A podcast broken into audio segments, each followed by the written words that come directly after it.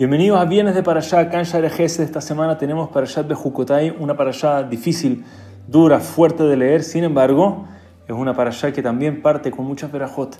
Y a pesar de que es más corto, uno de repente piensa, porque la sección de verajot es más corta que la de las dificultades que puede vivir el pueblo judío, entonces significa que son menos verajot que momentos malos, no es verdad. Cada palabra en cada una de las verajot que recibimos en esta Parashá hay que profundizarle y vale oro. Y nos vamos a ir a unas en específico el día de hoy. La Torah nos dice, Shalom les voy a dar paz en la tierra. Y Rashi trae palabras tan sabias, de las que normalmente uno para en esta para allá y habla de esto, porque vale la pena en esta para allá parar y hablar de esto. Rashi dice, ya me dijiste las brajot anteriores y tal vez voy a tener todo. Tal vez, dice una persona, le va a reclamar a Hashem, le va a decir a Hashem, mira, me mandaste una linda casa, me mandaste una linda familia, me mandaste parnasá, tengo suficiente sustento para vivir, para comer, para estar tranquilo. Sin embargo, la persona va a decir, no tengo paz, no hay shalom. Y si no hay shalom, ¿qué tengo? ¿De qué vale todo lo que tengo?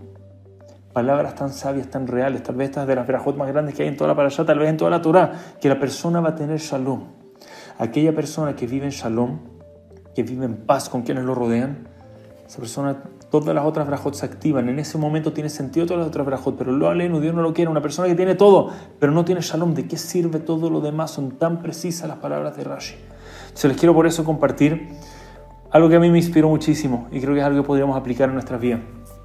Rav Shlomo de Zabil cuenta que en una ocasión su gente estaba caminando, cuentan de él, que en una ocasión la gente estaba caminando alrededor de su comunidad, era Erev Hag, unos días antes de las fiestas, y se acercaron y vieron que estaba el Rab, vestimenta, su vestimenta bien, de Rab, un delantal, chiquitito solamente adelante para no ensuciarse, y estaba destapando unas cañerías, no sé cómo decir esto en forma elegante, pero que salían, donde salían los desechos de los baños de las casas alrededor, que al parecer estaba tapado.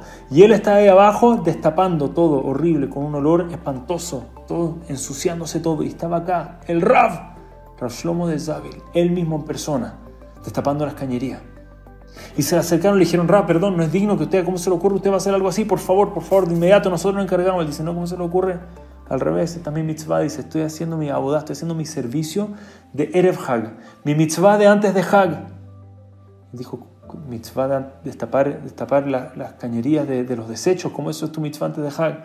Déjame explicarte. Sabía que esto estaba tapado hace un tiempo, pero lamentablemente en el último día esto empezó a causar mahloket, pelea entre los vecinos. No hay nada peor que la pelea, no hay nada peor que el mahloket, hay que hacer todo por shalom. Y cuando yo vi que tenía la oportunidad de hacer shalom ahora, de hacer algo, sin importar cuán sucio era, para poder traer shalom, de una pensé, ¿cuántas ocasiones uno tiene en la vida de hacer una abodada, de hacer un servicio que es tan santo como el servicio del Cohen Gadol en Yom Kippurim, dice?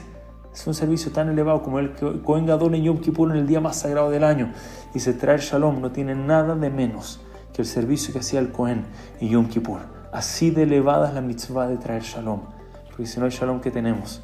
Palabras para pensar. ¿Cuánto vale que invirtamos por nuestro shalom? Como dicen, shalom bayit se puede entender como shalom bayet. Hay que comprar en inglés, bayet, hay que comprar el shalom. Vale la pena invertir por el shalom, vale la pena esforzarse por el shalom porque si tenemos shalom, se activan todas las otras brajot del mundo. Muchas gracias a todos, nos vemos acá la próxima semana. Shabbat Shalom Umeborah.